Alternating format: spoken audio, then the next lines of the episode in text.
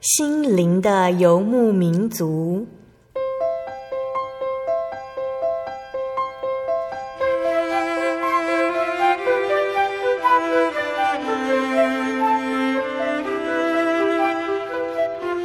在这个谁都不管谁的后现代社会里，每个人的心灵都是游牧民族。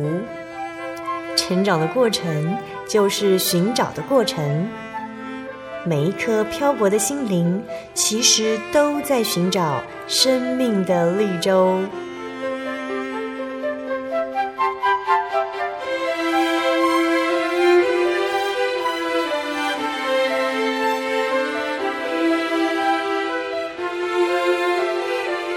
本节目由真耶稣教会台湾总会制作，欢迎收听。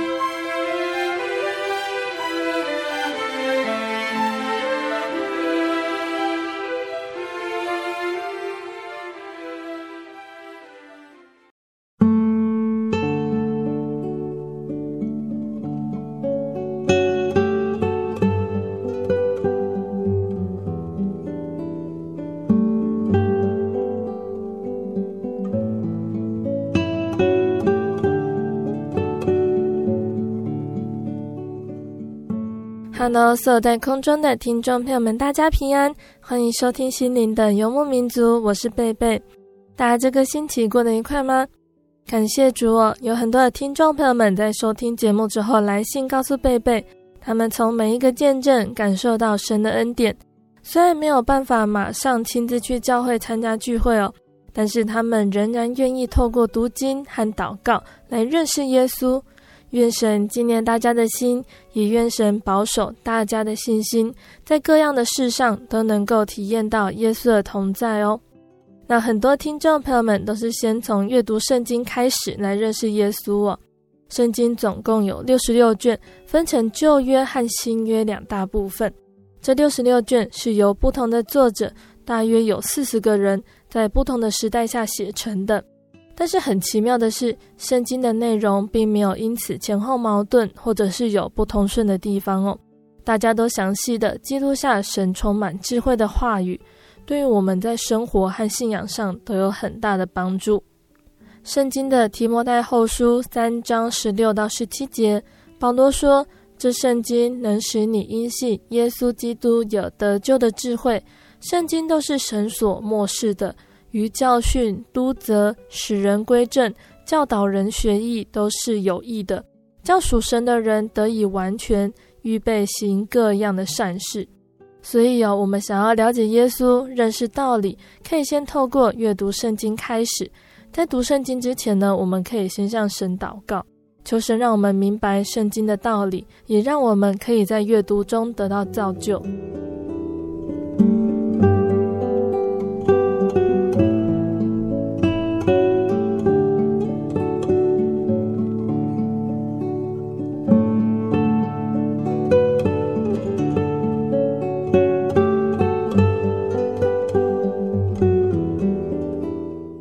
要播出的节目是第九百五十二集《小人物悲喜，人生半百得恩典》上集。这个星期的见证邀请了真耶稣教会台北教会的林富珍姐妹来和听众朋友们分享她的信主经过。那富珍姐原来的信仰呢，就是跟随着母系家族世代流传下来的传统信仰哦。那小的时候，富珍姐就对生命的发生、意义、价值感到好奇和困惑。但是他找不到答案，让他觉得生命有着莫名的虚无和忧伤。在经历一次濒死的灰败之后呢，傅珍姐不再相信有神了。她要求自我坚强，看清眼泪，将自己武装起来，不向别人示弱，在工作上尽心尽力，追求比别人更好的成就。后来，当富珍姐工作的公司面临危机的时候呢，她信从一位先知的指导，另外成立一间公司哦，却陷入另一个网络中。面对逐渐加重的负债，富珍姐曾经想过要自杀。她也曾经一次一次地质问自己：为什么人生会变成这个样子？她在低潮中觉得看不见亮光了，直到原先公司的老板邀请她来到真耶稣教会。那来到真耶稣教会的傅真洁哦，他会体会到主耶稣带给他什么样的恩典呢？在开始见证之前呢，我们先请傅真洁来和听众朋友们打声招呼哦。哈利路亚，大家平安，你们好，我叫林傅真。今天傅真姐要来跟我们分享的信主经过。傅真姐原本是传统信仰的，那我想先请你跟我们分享你对于传统信仰的看法。嗯，我的母亲，呃，全部都是佛教徒。嗯，那即便是说佛教徒，其实，呃，我看我妈妈小时候，我看我妈妈他们拜拜，其实应该也混入蛮多民间信仰的，呃，菩萨或神之类的啊。嗯，那我的父亲因为是只身从大陆那个时候，呃，撤退过来台湾，嗯，所以我的爸爸比较没有。呃，在信仰上面有任何的色彩，嗯，那小时候我当然就是会跟着妈妈拜拜，然后呃呃，如果说假如呃好像有什么心里头不平安呐、啊，或者呃有什么事情要祈求的时候，你还是会呃会以妈妈的这样的一个信仰的方式去呃祈求，嗯，那可能。我们感觉到好像那时候最多的是观世音菩萨，嗯哼，这个部分好像对我来说是印象最深刻的。嗯，长大以后，偶尔真的在事业上面很不顺的时候呢，不得已的时候，好像也会去拜这个神、嗯、神像。对，所以傅娟姐原本的信仰就是跟随妈妈的信仰哦，从小教导要拜什么神就拜什么神，觉得比较习惯哦。对，一个习惯的依赖。嗯，那你自己对于生命、人生的意义这些有什么样的想法呢？其实我小时候哈，我还莫名其妙的蛮有一些想法的，因为我不是一个太喜欢说话的孩子，嗯，有一大半的时间呢，我大概都会沉浸在自己的想象或者呃思索当中。从小就是这个这个这个习惯，这个这个个性。嗯，那我会莫名其妙的会有很小我就会觉得有就有一种很很很清楚的空虚感。但我小时候不明白那是什么。嗯，然后会觉得常常会去想一些莫名其妙的问题。哎，奇怪，我我怎么会在这里？那那那我到底是谁？我当然知道我是林富珍呢，可是我怎么会去想？那那我到底是谁？嗯，那那我怎么会在这个地方？那那为什么我我不是另外的那个人？我我不是叫做林林林兆珍，林兆珍是我姐姐哈。嗯，那怎么我会是林富珍？我这样子讲呢，那个意思可能就是说。我不明白为什么我在我这个躯壳里面，那我到底从哪里来？嗯，是什么因素使我住在这个躯壳里面？可是这样想想一想，当然不会有什么结果啊。对，那想着想着，我洗完澡事情就结束了，我就没有再想了。嗯，所以你从小就开始思考这一类的问题哦。那有的人他就会去看书，或者是透过修行的方式来找答案。你在思考的时候，有想过怎么解决这一类的问题呢？这种个性跟想法，当然就会蛮影响我的呃后面的一些走向哈。嗯，我我呃后来我在呃求学阶段哦，我会特别喜欢去找寻这一类的知识，嗯，好或者偏向呃虚无的这些呃文学作品，嗯，好，我都比较喜欢去看或者涉猎。那当然，相对的，我在一些哲学书上面的呃一些东西呢，我就会去想办法去多研究。嗯，那也曾经对于佛学的这样子的一个内容呢，呃，会去稍微涉猎跟理解。嗯，那因为以前我并没有任何基督教的这种呃因子，也没有机会。呃，完全没有机会碰触，所以我我小时候一直到我的人生的呃呃中年以前的这样的时间点呢，我是几乎没有去从基督教的角度看过人生的，从来没有。我大概都是钻研在中国的呃思想，好，尤其我后来又是念的中文系，中国的一些生活哲学或者相关于呃。佛教方面的一些生活的或者是灵魂的这样子的一个说法，嗯，我大概都在里面呃去做研究。那相对的，我会也也会用这样的方式去思维很多相关的问题。但是慢慢的，我还是觉得说，我的生命当中是充满了一些个不愉快或者悲苦。嗯、慢慢的，我觉得我的呃整个人生的思维呢，跟情绪呢，是属在比较悲调、比较悲调的这样的一个情节当中的。但是我当然也不希望自己是这个样子，那会再借用一些呃人生的智慧、哲理啊这些东西来鼓励自己，嗯，用这种自我淬砺的方法来经历一些个事情或者一些个困境，嗯，那慢慢慢慢就磨练自己，成为嗯，我要依靠自己的力量，嗯，我要依靠自己的力量，我不可以被打倒，嗯，然后呃有很多很多人生智慧的言语啦，那种呃会来告诉我们。你应该要怎么怎么面临这些困境？你要怎么淬炼你自己？嗯、你要怎么样胜过你自己？嗯、我就一直是以这样的方式在进行。嗯。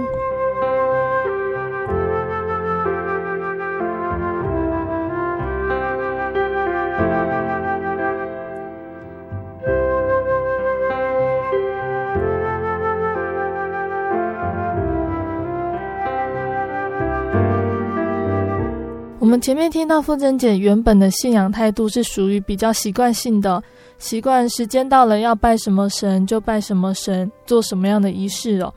那在你的人生中有没有到后来你觉得这样的信仰不值得你再继续依赖的时候呢？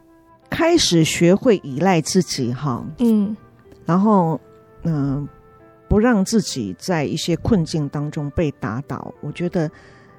这个东西当然多少跟我在大学求学阶段的也一些个感情的经验是很相关的。然后那个时候，我因为我又从南部一个人到台北来念大学啊，那本身又比较倾向一种呃比较虚无、比较空虚，那也感受到内在的那种非常寂寞的那样的情绪。那碰巧这样的一个阶段呢，我们就呃。开始会有的这样子的一个情感的对象会出现，那由于又是自己的同学哈，嗯，所以那个时候一股脑子你会把你的精神、你的、你的依赖、你的情绪，通通丢到这样子的一个经验当中。嗯，那在这当中呢，受伤很重。当我从那样子的一个痛苦中爬出来的时候呢，我其实呢是经过了再三淬砺了自己的心智哈。嗯。我会，我会觉得，嗯、呃，其实并没有任何你可以去依靠的神，因为我曾经在那个痛苦当中去呼求，呃，我我所认识的呃天地间的神啊什么，但是我没有得到任何的力量。嗯，但是因为，呃，我在那个阶段我不能倒下去的原因，是因为我有一个支撑，是我的家人，我的父母，我不能让他们伤心痛苦。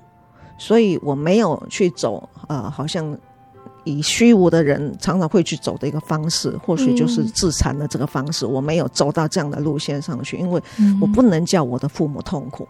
以这样的力量呢，我相信还是一个爱的力量支撑我呢，把自己给呃端正，把自己扶扶住回来。嗯、所以我就相信，其实我是有能力来改变我自己的。嗯、其实我是有能力让自己依靠的。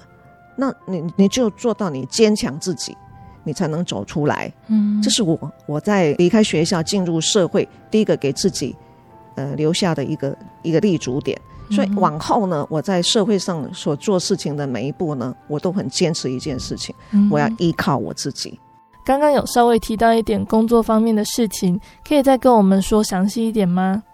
好的，我念中文系。然后我后来呃毕业以后，我是进入了传播圈，我在电影圈做幕后的工作。嗯，呃，那是就是从一个做文案企划呀，然后执行啊这样的一个呃位置开始做起的。嗯，但是呢。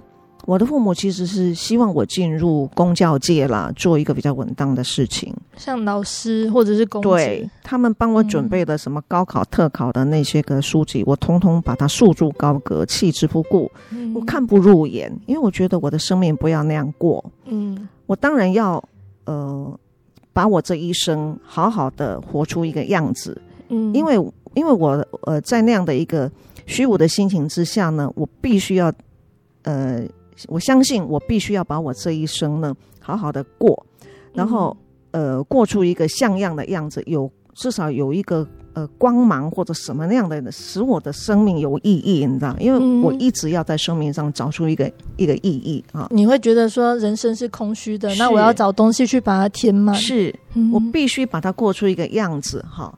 然后那是什么东西呢？我当然不明白传播界是什么，但是它使我的一个直觉是，嗯、它比较可能会有光环，嗯，比较可能会有呃。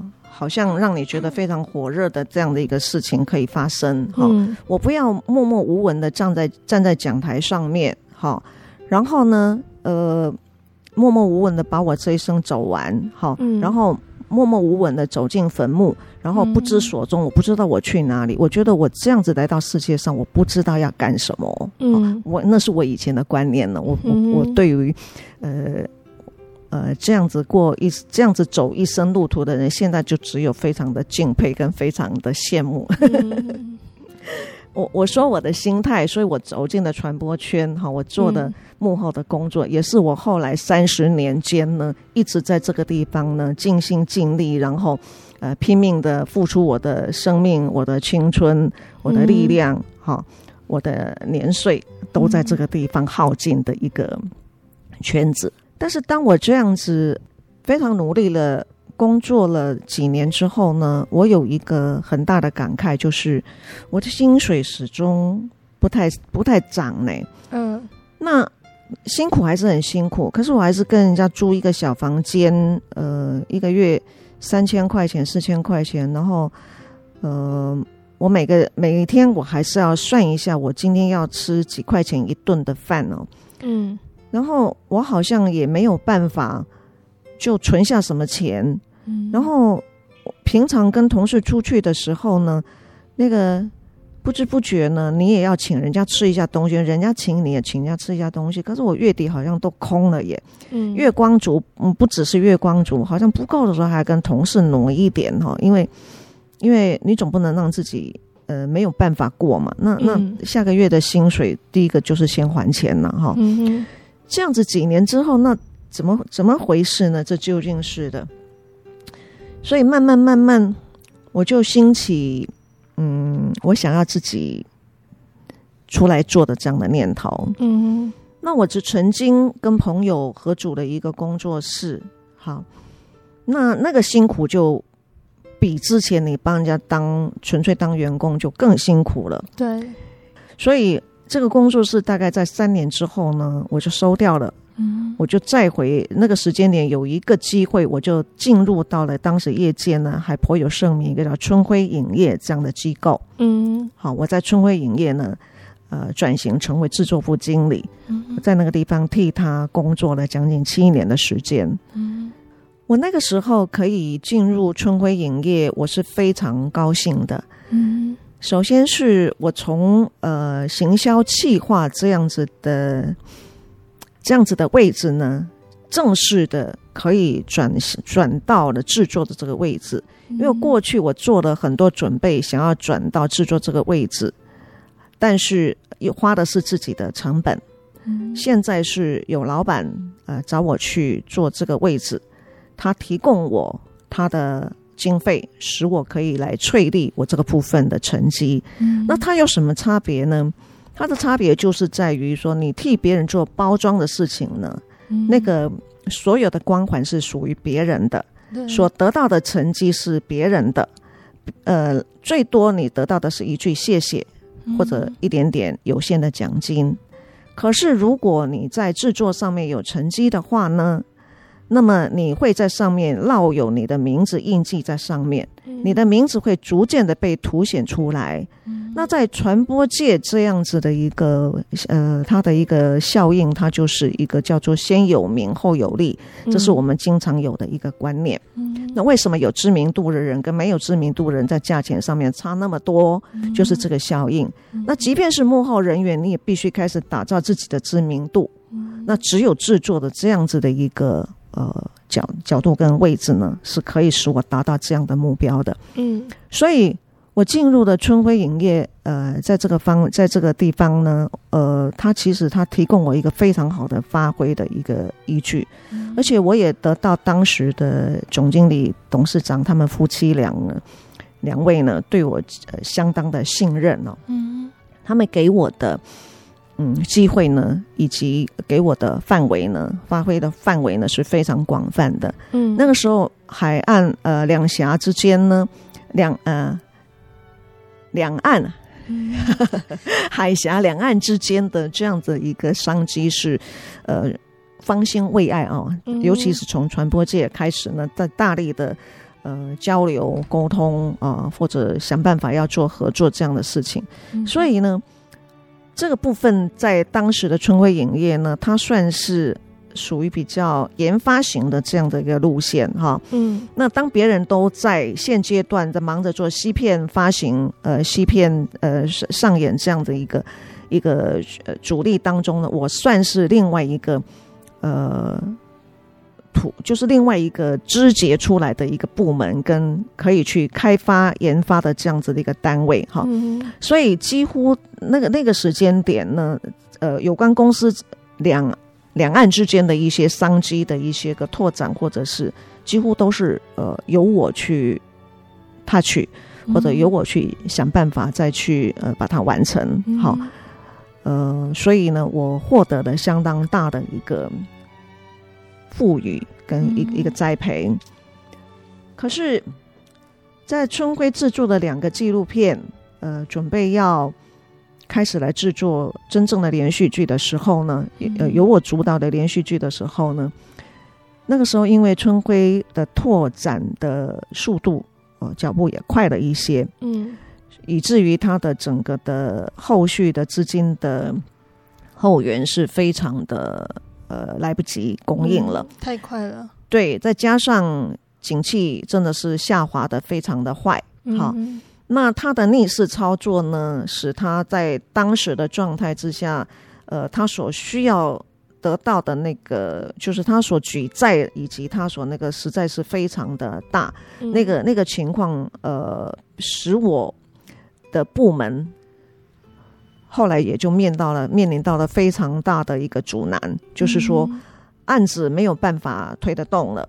那耗下去的成本呢？呃，也就收不回来。嗯，那在当下案子喊停的时候呢，对我来说呢，呃，就是一个非常大的打击。哈，对，因为其实那时候我筹备一个连续剧的案子呢，已经花了将近两年的时间。嗯，那甚至老板所给予的一个前置成本也。起码也超过了几百万哈，也好几百万下去了。嗯、那我想从对岸取得相对的资金来合作，其实前刚刚开始发展的很好，可是后面呢，还是因为政策的问题遭到了阻拦。嗯，那不能讲老板不支持，可是呢，事情就是这样子的一个中断了。嗯，可是中断的时候，以我当时的观念跟想法呢，我我我那个时候其实我来不及想，来不及去。去替公司遭遇到的什么样的困境着想，我第一个反应是我自己的人生在这个地方呢是呃后续无力的，嗯，非常非常的茫然，不知道怎么办，嗯，因为那个时候我已经超过四十岁，嗯，已经超过四十岁，那眼见半生所投入的、所付出的，在这个地方呢，呃，眼看它即将集结成为一粒珍珠啊，或者能够。生产出一粒一粒可以发光的珍珠，可是就这个样子呢，又丢进了黑暗的水沟，完全都看不见了。嗯，对我来说，那个那个痛苦跟那个沮丧是非常非常严重的。嗯，严重到我根本也没有心去想老板的处境，没有心去思考别人的怎么办，我只想我该怎么办。嗯，所以上班呢，每一天都非常的没有精神，像行尸走肉一样。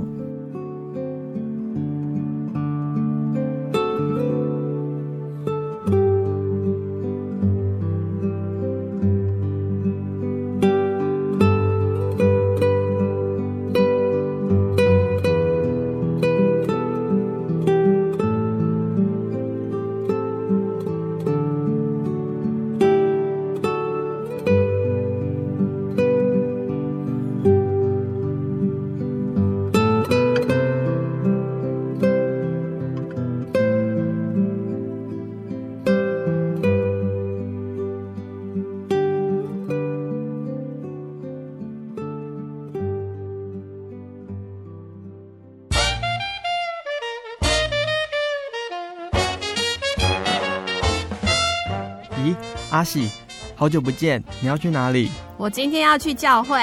哎，今天是星期六，又不是星期天。我们真耶稣教会都是在星期六守安息生日的哦。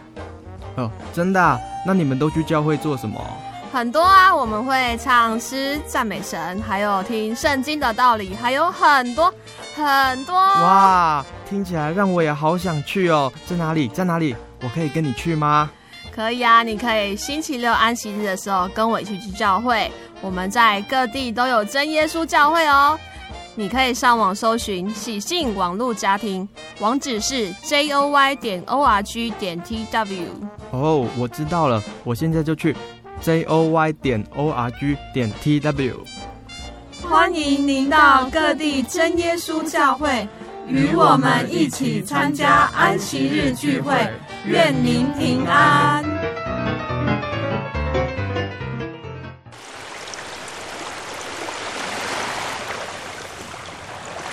小伟，为什么你们教会的洗礼必须到郊区有河水或是海边的地方呢？哦，因为要在河水或是海边那一种流动的活水受洗，才有赦罪的功效啊！而且这样子才符合圣经的教训和耶稣的示范。嗯，可是洗礼不就是你们基督教会入教的仪式吗？哦，不是的，它不只是仪式，每个人都必须要悔改，信靠耶稣，并且奉主耶稣的名全身受洗，这样才能够有功效的重生哦，并且能够和神重新和好。哦，既然活水洗礼是跟每个人都有关系的，那我希望能够有更多的认识。好啊，你可以到你家附近的真耶稣教会，更深入的查考这方面的道理哦。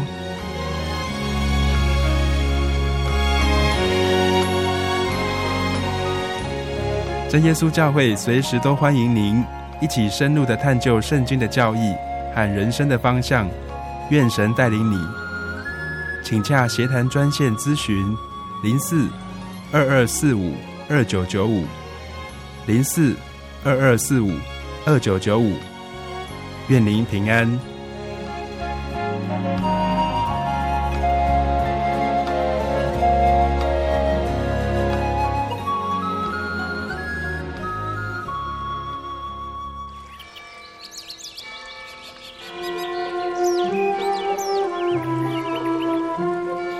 在这个地方，您可以找到生命的平安。在这个地方，喜乐就像泉水一样源源不绝。真耶稣教会总是敞开大门，欢迎您的加入。耶稣的爱是你我都可以享有的。真耶稣教会，台中邮政六十六至二十一信箱。欢迎来信，愿您平安。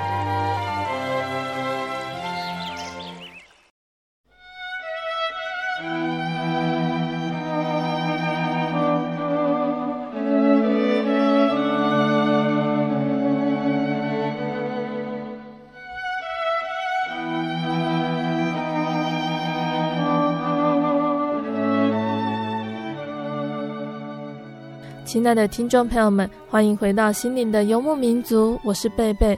今天播出的节目是第九百五十二集《小人物悲喜，人生半百得恩典》上集。今天的节目邀请了真耶稣教会台北教会的林富珍姐妹来分享她的信主经过。在上半段节目中呢，富珍姐分享了她将自己的心武装起来，想要依靠自己的能力来追求工作上的成就。但是在工作遇到危机的时候，他深刻的体会到，只凭着人的力量，没办法掌握住一切的。下半段节目，富珍姐她继续来分享，因为工作和债务让她陷入低潮的时候，主耶稣会怎么样带领她的脚步来到真耶稣教会呢？我们一起继续聆听吧。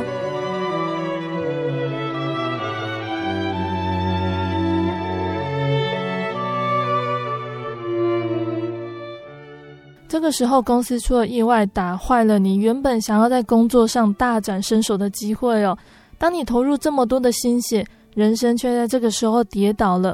那上半段节目有分享到，你想要靠自己的力量来闯出一片天地，面对这个时候，你有用什么方式试图要让自己站起来呢？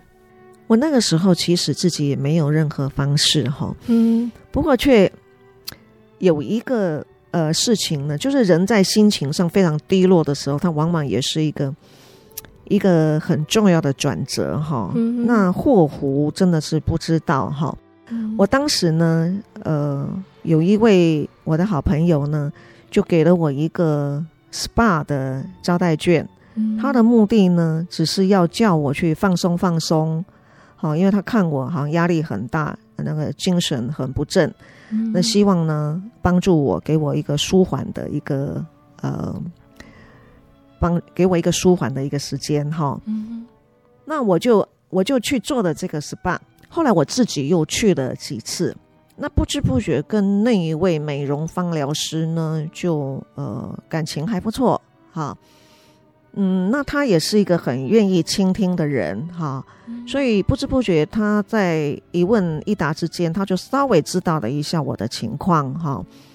起初我也没有多想什么，呃，然后呢，他就开始有一天他就开始给我一个谏言，嗯，他说他有一位师傅可以帮人家算命，解很多很多的疑难，好，而且他的师傅是一个非常有能力的人。跟一般所以为的算命师不一样，那他就稍微的解释了一下怎么样的情况。我听了呢，一个方面是基于对这位呃方疗师已经有一个个人的信赖感，嗯，二来就是听起来好像是还挺跟一般不一样，哈。那我就问说，那请问一下，他帮别人算命的话，一次要多少钱？嗯，他告诉我说要三万六。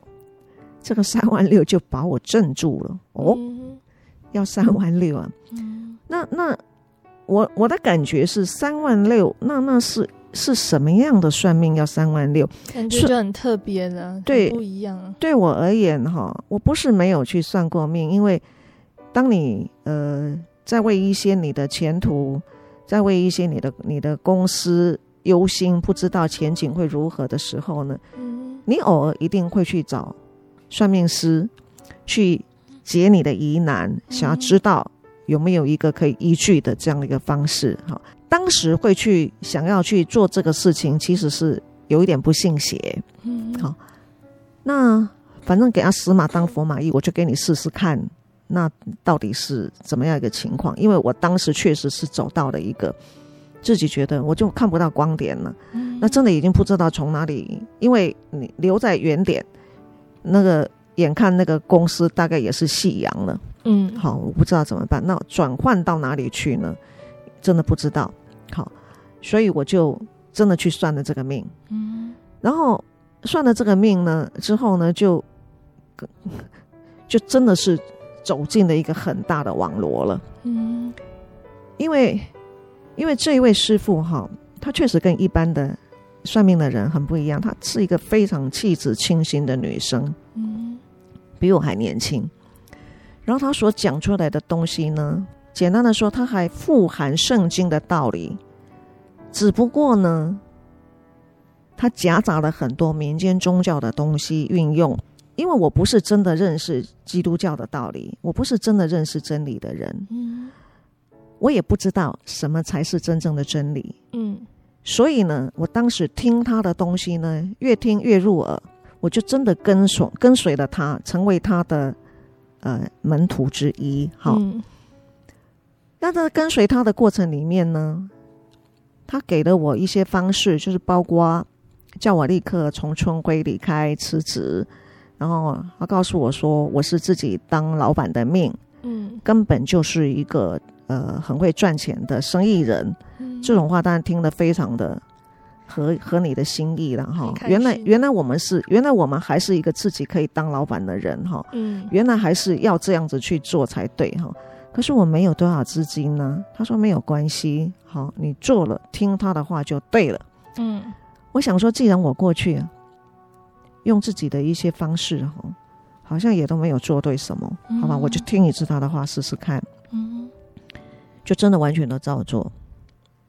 所以呢，我把公司就开起来了，嗯，啊，真的是开了一个不小的公司，嗯，因为花很多钱去呃租房房租租的很贵，只是里面没有，当然没有多少员工啦。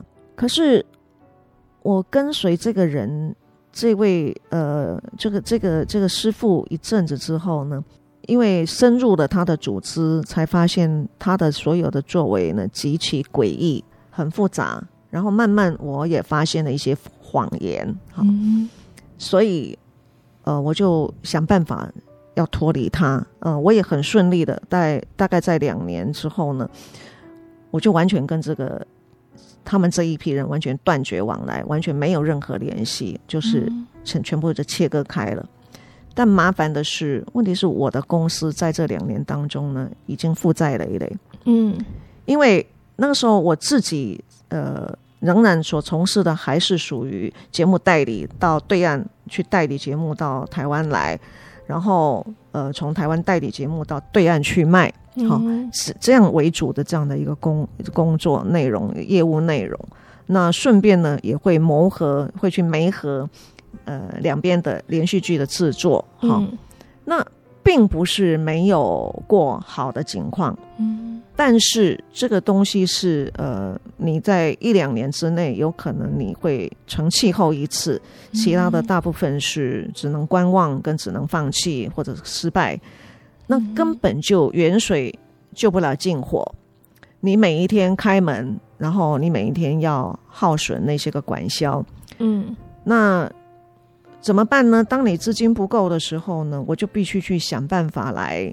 呃，填补这个资金的的那个那个洞口哈。嗯。可是我本身也是一个无恒产的人，嗯，呃，家人也根本搞不清楚我到底在干嘛。嗯。好，那呃，我也没有什么样有名望的呃朋友啦、亲人啦，有有大把的钱可以借给我。嗯。所以我用的方式最简单的方式就是去扩张信用。嗯。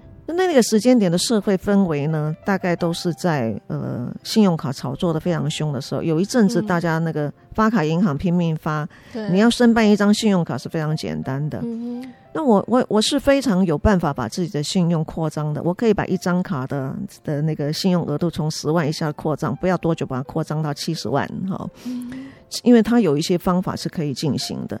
那我大部分当我资金不足的时候，我没有办法借到钱的时候，我就从信用卡上面，好，或从信贷上面去想办法扩充信用。嗯。可是这种方式，它所要支付出来的利息是非常惊人的。嗯。但是我没有办法再去考虑到它的后果是这个样子，因为你没有选择的余地，你只能够这个样子。后来的景气也非常不好，就是说，嗯，两岸商机后来也遇到了锁国时代，嗯，其实整个的那个那个下滑的情况呢，一下子就收起来了，就是本来是感觉好像仿佛要绽开的样子，可很快就关起来，那个情况怎样走都走不通，哈、嗯。但我已经没有退路啊。当你有负债的时候，那个负债已经不是几十万的时候，我还能够从上班。去把薪水存下来还吗？嗯、我我没有办法想象可以这样子去过的。难道我要一辈子这样背下去吗？那听起来会让人家不寒而栗。嗯、我再出去上班，然后赚钱来还我眼前所所负担的债务。嗯、我要一辈子这样子过，我会想到不不寒而栗，会比我现在去想办法来用这种资金操作的方法去借贷呢，更让我不寒而栗。嗯所以我继续用这个方法，没有办法回头，因为我想说，在我们有一句话叫做“嗯，你讨鬼心的鬼”，嗯，那但凡做电影、做影视的人，最后都会是赌徒，嗯，因为他只要寄望一次，他只要他只要他只要一次成，他就可以抵十次的不足，对，所以我们的赌徒心态是非常严重的，嗯，所以我继续以以这样的方式去进行。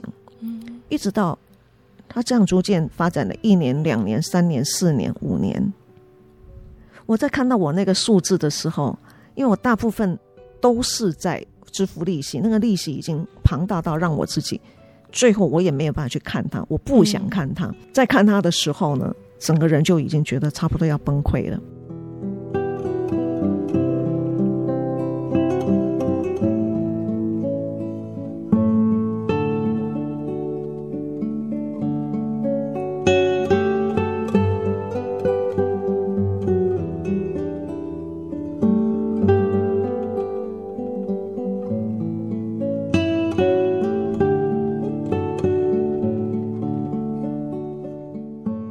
逐渐的，它真的就成为一个非常非常大的重担了。嗯，这个时候，就算我真的还有决心想要把公司收掉，再出来上班，其实真的已经无济于事了。我只想到有一个方法比较快，如果我从十一楼的办公室往下跳，会不会更好？那时候，那那个时候，大概是我每天，我每天一个人。后来公司也只剩下我一个人了，当然你也不太有需要在别人帮你，因为没有什么事情可以做。嗯，我每天假装到公司去东弄弄西弄弄，然后看有什么东西可以做。嗯，然后必要的时候再呃再用信用卡想办法再去飞到对岸去看看那个所有的影视展是不是还有什么机会可以做。嗯，但是好像已经没有什么用了，嗯，因为在某一些情况之下我。甚至没有办法跟别人去竞争，别人可能有实在的去连接的方式，嗯、我也没有办法了。嗯、那我真的是在一个呃女性的这样的一个立场上面，除非我完全的不择手段，嗯，完全的不计后果，完全的不把一些个什么身家啦或者名誉放在放在我的心中，不然的话，有些事儿我是不能做的。嗯，所以我只能够以这样的方式继续去挨。真的不知道怎么办呢？嗯，我每天这样踱来踱去，踱来踱去，踱来踱去，剩下的真的大部分时间在徘徊，我到底要不要跳下去？就是这样的念头。嗯，但是后来又想，可是不行啊，因为我我是真的，我是一个非常爱面子的人。嗯，我从我出社会到我中年，过了四十岁，我几乎不会把我的困难。去跟我的家人分享，嗯，我所有的东西自己被自己扛，而我也不敢跟我的大姐讲，嗯，因为我大姐对我们是非常好，嗯，但是她是一个还蛮严、蛮严厉的、蛮严格的大姐，嗯，她不会原谅我这一些事情，嗯，甚至我也呃有跟她借贷，她那些借贷呢，如果知道她不能回收，她不可能会气疯了，因为我姐姐她是一个公务人员。她是个非常节俭的公务人员，她的一分一毫都是从口袋里省下来的。嗯，我相信他会气疯，所以我哪里敢讲？没有一个人可以跟我分享这些事情。嗯，而且碰到一些事情，我照样要要能要能够去处理，四面八方把它摆平，想办法要能够让各方面都能够能够呃，好像可以和谐进行。我我维持了一种表面上的和谐融景那个样子。嗯，那几乎没有人知道。我的状况坏成这个样子，嗯，可是当我自己开始面对的时候，我发现我根本没有办法面对，嗯，后来确实真的不知道怎么办，嗯，但是我那个时候还有一点情况，就是只剩下一个情况，就是我不可以维持我不跳下去的原因我不可以死的这么难看，嗯，那个那个后面如果真的是这样子死的这么难看的话，那个耻辱，那个身后的耻辱，不是我能够。连我现在都不能承担，我真的不知道怎么办。嗯，当人生走到这个阶段，你觉得生活不会变好，只会越变越坏。在这个时候，你来到了真耶稣教会，那你是怎么样接触到教会的呢？嗯，好。嗯，其实人真的是在不知道怎么办的那个情况之下哦。嗯，像我，我这样的人会不知道怎么办，那是真的是。不知道怎么办，因为我是个非常固执，也是一个非常自以为有自信的人。嗯，那那个时间点，我也没有办法去跟别人分享我的心情。嗯，我就想，那这样吧，我以前毕竟是去过教堂的，那我想说，不然我就再回教堂去看一下。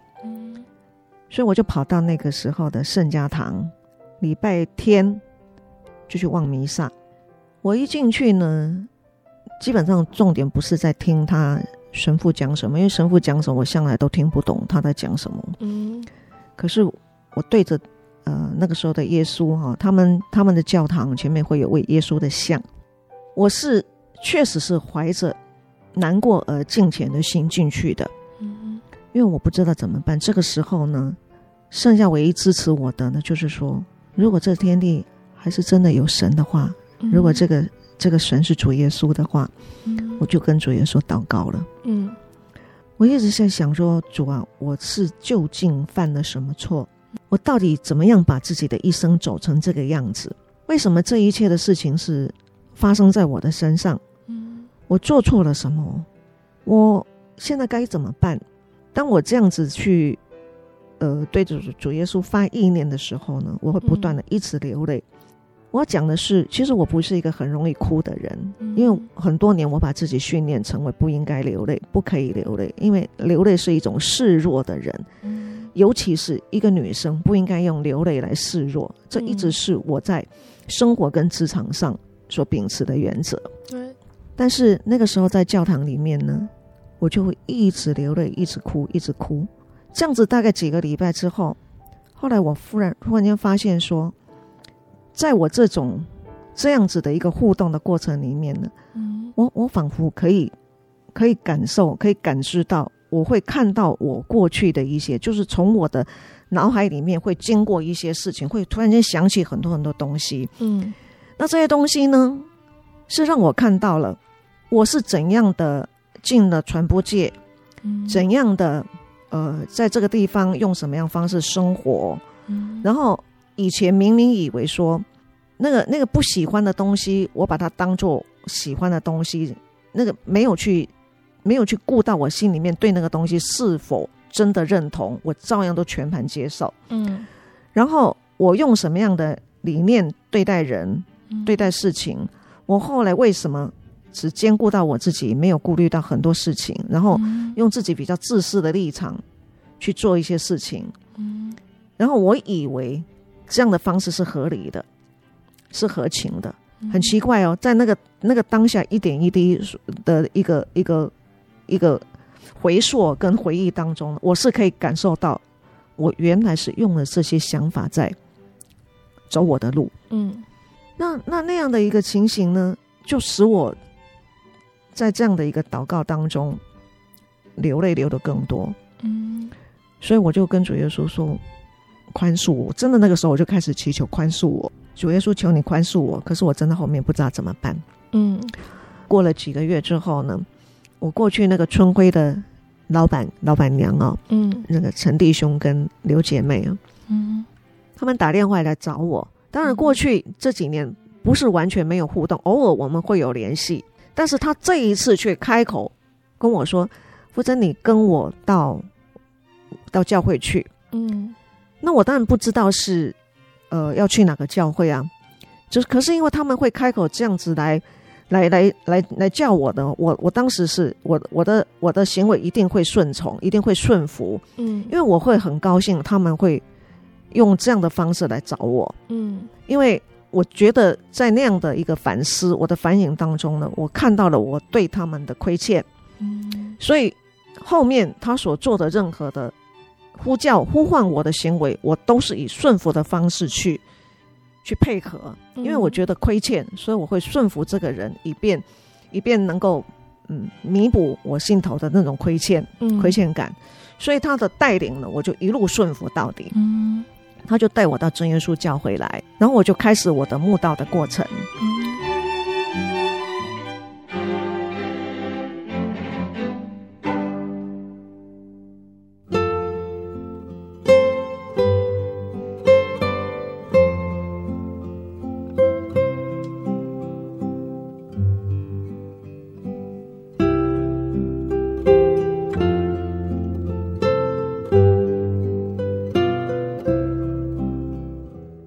爱的听众朋友们，因为时间的关系哦，馥甄姐的见证只能先在这边告一个段落喽。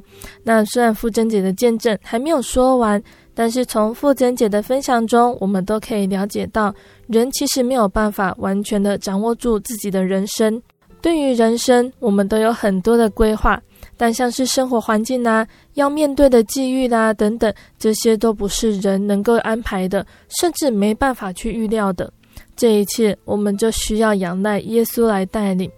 圣经的箴言十六章第三节说：“你所做的要交托耶和华，你所谋的就必成立。”第九节说：“人心筹算自己的道路，惟耶和华指引他的脚步。”那现在最后，贝贝要来播放馥甄姐要点播给听众朋友们的诗歌。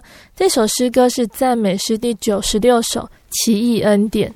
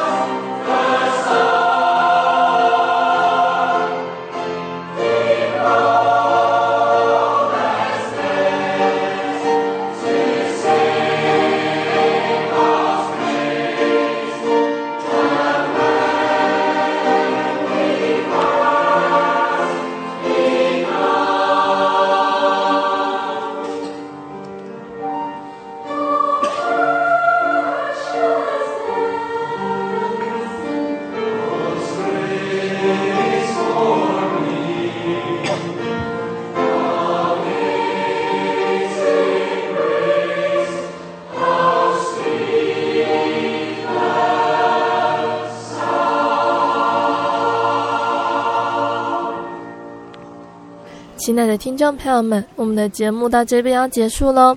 如果你喜欢今天的节目，欢迎来信索取节目 CD。如果你在收听节目之后，也想要查考真耶稣教会和圣经道理，欢迎来信索取圣经函授课程。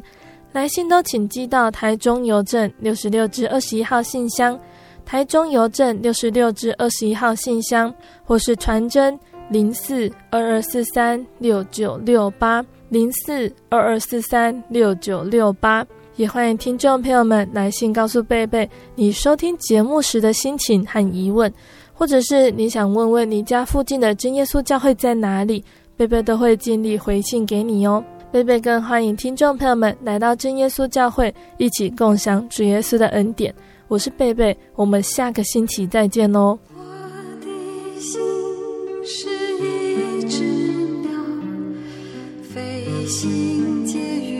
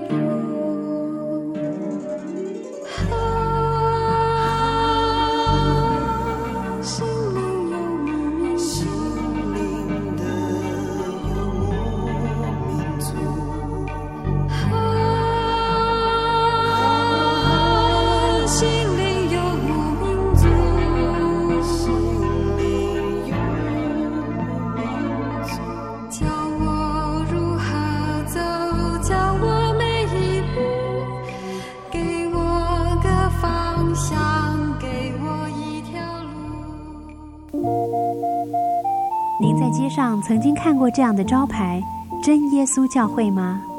也许您很想，但是却不好意思进来看看。其实我们真的非常欢迎您。下次当您在路过真耶稣教会时，欢迎您进来与我们同享神的恩典。真耶稣教会台中邮政六十六至二十一信箱，欢迎来信，愿您平安。